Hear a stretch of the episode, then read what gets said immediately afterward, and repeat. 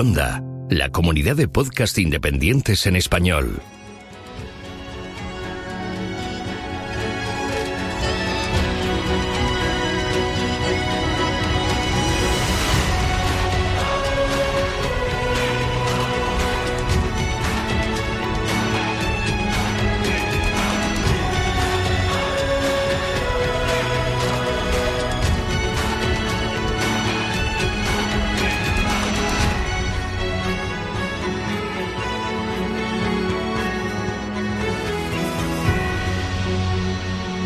Bienvenido a GeoCastaway. Muy buenas geonáfragos, ¿qué tal estáis? Espero que estéis perfectamente. Soy Raquel, vamos a hablar sobre el oro y aunque ya hemos comentado alguna cosa en episodios anteriores, vamos a hablar del oro en España. ¿Sabíais que tenemos muchísimos yacimientos de oro en España que ya fueron explotados desde tiempos de los romanos o incluso anteriores? Bien, vamos por ello. Tenemos cuatro tipos de yacimientos a grandes rasgos en España: el varisco, el mioceno, los asociados a gosas o monteras de hierro y los aluviales o fluviales que son yacimientos posteriores. El primero de ellos, el varisco, los encontramos situados principalmente en Asturias. En Asturias tenemos casi alrededor de 450 yacimientos de oro reconocidos y catalogados. Se divide en tres cinturones principales: el cinturón de Oscos, el cinturón de Narcea y el cinturón de Navelgas. Actualmente, el único cinturón que está funcionando, aunque de forma intermitente, es el cinturón del Narcea, con las explotaciones del Valle Boinars y de Carles. Son las únicas en España que actualmente tienen una explotación de forma intermitente, pero activa, podemos decir. El cinturón del Narcea es un cinturón donde se da alteración de los carbonatos al ser intruidos por magma y se dan yacimientos tipo skarn con otro tipo de minerales y metales.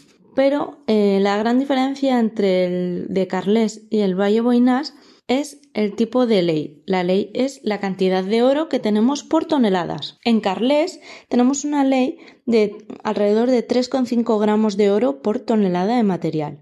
En la zona se da un contacto entre granodioritas y monzogranitos con episodios hidrotermales que nos ponen el oro en la superficie. En el Valle Boinás tenemos una mejor ley, tenemos una ley de alrededor de unos 5 gramos de oro por tonelada. Sin embargo, su extracción es mucho peor, porque la zona está completamente deformada y tiene muchísimas fallas y pliegues que hacen más complicado seguir el filón de, de material donde está el oro.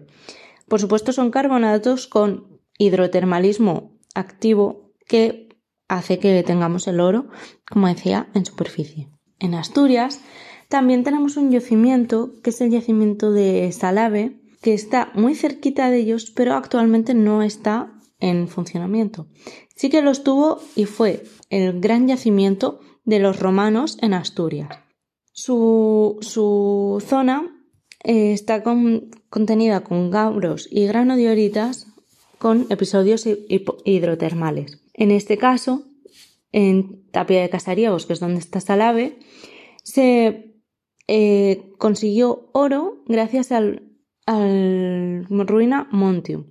Son kilómetros de canales de agua y movilización de tierras enorme que provocó un desmonte de tierra de unos 30 kilómetros donde el agua que estaba a nivel freático, estaba muy a superficie y creó lo que ahora son los lagos de Silva, un desastre medioambiental que nos vino dado y que ahora mismo pues ya no se considera como un desastre, como aquel que dice.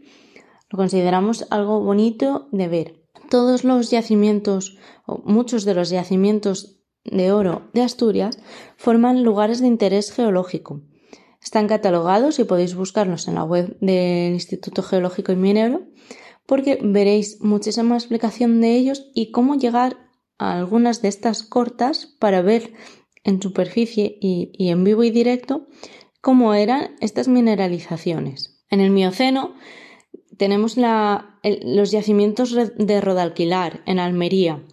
Son yacimientos epitermales asociados a calderas volcánicas de la región del Cabo de Gata y se dan en alteración silicia. Tenemos una ley también bastante buena de unos 5 gramos de oro por tonelada. Y tenemos el oro a unos 100 metros de profundidad, muy cerca.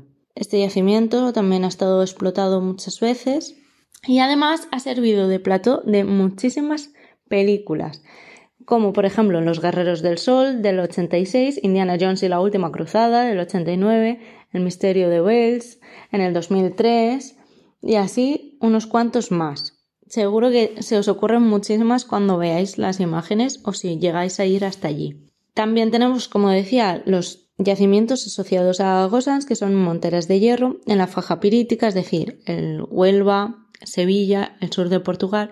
El oro no es lo principal que se extrae, porque ahí tenemos tal cantidad de metales que el oro no es lo principal.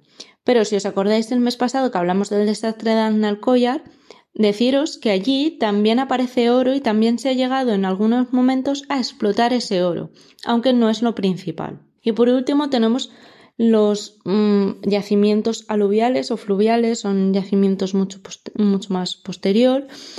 Y tenemos el principal mm, recordatorio que es las médulas en León. Es la mina más extensa del mundo antiguo y ya hablamos de ella cuando hablamos de, de la fiebre del oro. No me voy a extender. Recordad que las médulas es patrimonio de la humanidad desde 1998 y, al igual que Salave, fue por el método de Ruina Montium aquel que sacó lo principal del oro, movió montañas enteras y creó el paisaje que hoy en día tenemos, que es el que es patrimonio de la humanidad, que es el que conservamos. Pero en su momento fue un gran desastre ecológico. Si se os ocurren muchos más, bienvenidos sean, hacednoslos llegar. Y si vais a visitar alguno, por supuesto, como siempre, haced muchas fotos y mandádnoslo. Recordad, si vais a campo, avisad de dónde vais, id con gente, id preparados y por supuesto no os llevéis material geológico ni biológico.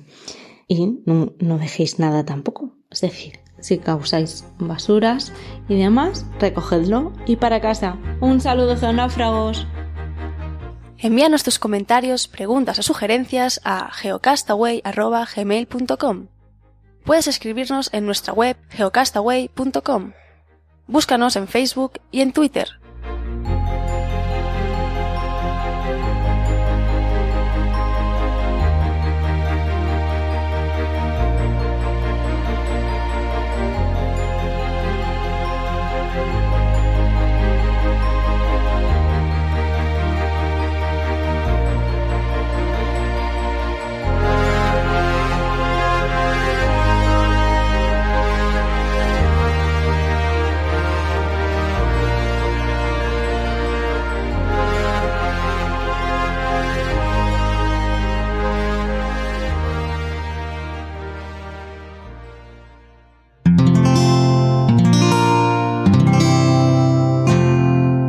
Puedes escuchar más capítulos de este podcast y de todos los que pertenecen a la comunidad Cuonda en cuonda.com.